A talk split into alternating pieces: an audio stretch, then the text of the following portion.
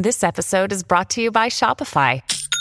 Forget the frustration of picking commerce platforms when you switch your business to Shopify, the global commerce platform that supercharges your selling wherever you sell. With Shopify, you'll harness the same intuitive features, trusted apps, and powerful analytics used by the world's leading brands. Sign up today for your $1 per month trial period at shopify.com slash tech, all lowercase. That's shopify.com slash tech.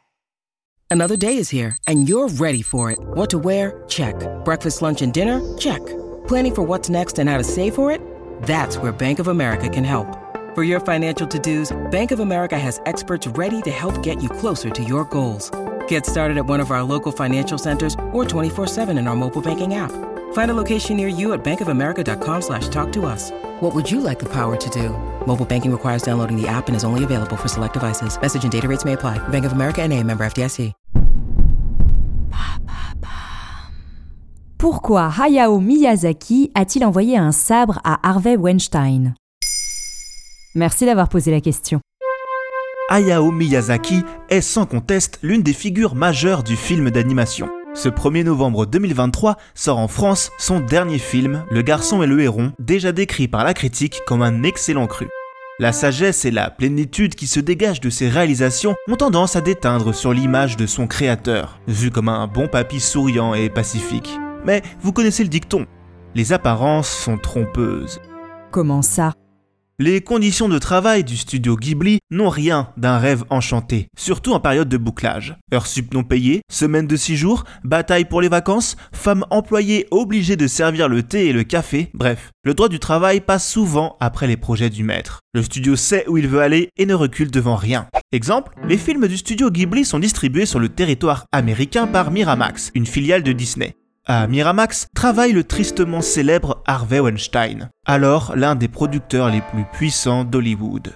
Dans le milieu, il a déjà une sacrée réputation. On le surnomme Harvey Scissorhands, autrement dit Harvey aux mains ciseaux, en référence au personnage de Tim Burton, Édouard aux mains d'argent. Sa marotte Raccourcir les films qu'il produit en coupant de nombreuses séquences. Même les réalisateurs confirmés comme Scorsese n'y échappent pas. Ce dernier a vu une heure de son Gangs of New York simplement retiré de la pellicule finale. En 1997, alors que le studio Ghibli travaille sur Princesse Mononoke, Weinstein annonce qu'il souhaite réduire la durée du métrage de 135 minutes à 90. Le directeur de la division internationale de Ghibli lui rétorque que Miyazaki ne sera jamais d'accord. Weinstein prend la mouche et répond travaillerez plus jamais dans cette putain d'industrie. Est-ce que tu me comprends, putain Jamais? Une déclaration qui inquiète Miyazaki. D'autant que Disney est coutumier du fait. Ils avaient déjà apporté des modifications à Kiki la petite sorcière pour sa sortie anglophone, en ajoutant des bruitages, des musiques et même des dialogues. Comment a-t-il réagi? Miyazaki raconte au Guardian Je suis tout de même allé à New York pour rencontrer cet homme, ce Harvey Weinstein. Et j'ai été assailli par toutes ces attaques agressives, toutes ces demandes de couper des scènes. Est-ce que ça fera flancher le réalisateur japonais Que. Le studio Ghibli contre-attaque et montre les dents. Son producteur en chef Toshio Suzuki lance un avertissement très explicite. Il envoie un véritable sabre de samouraï au producteur hollywoodien.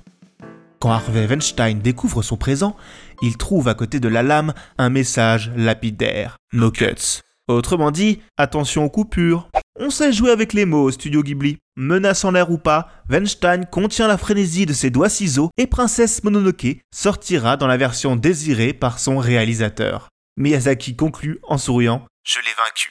Une victoire d'autant plus belle que le succès et la qualité du film Mononoke propulsent Hayao Miyazaki au rang des incontournables de l'animation dans les esprits du monde entier. Maintenant, vous savez, un épisode écrit et réalisé par Jonathan Oppard. Ce podcast est disponible sur toutes les plateformes audio. Et si cet épisode vous a plu, n'hésitez pas à laisser des commentaires ou des étoiles sur vos applis de podcast préférés.